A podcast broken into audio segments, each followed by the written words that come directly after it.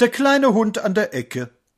Da stehst du wie ein kleines Gummischweinchen und gehst auf deinen dicken Butterbeinchen recht zittrig um den großen Mann herum. Mama war Ziehhund, doch du seist von Rasse, sagt jener, er ist schlecht bei Kasse. Du bist so klein, man gab dir so viel rum, und manchmal nimmt er dich an sein Jackett. Nachts liegst du ganz bescheiden unterm Bett.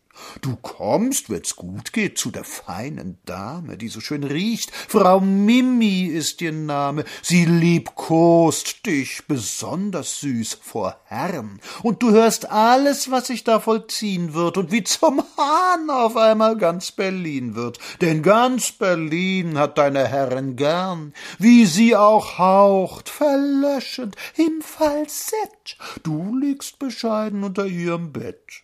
Und du hörst abends, wenn Madame zur Ruhe geht, von ihren Herren, wie es im Leben zugeht, wie man dem Regisseur ein Ding gedreht. Du hörst von düstern Polizeimysterien, von allem Klatsch aus allen Ministerien und wer zu Haniel konferieren geht. Da staunst du, Kleiner, siehste, so flutscht et, und du liegst ganz bescheiden unterm Bett.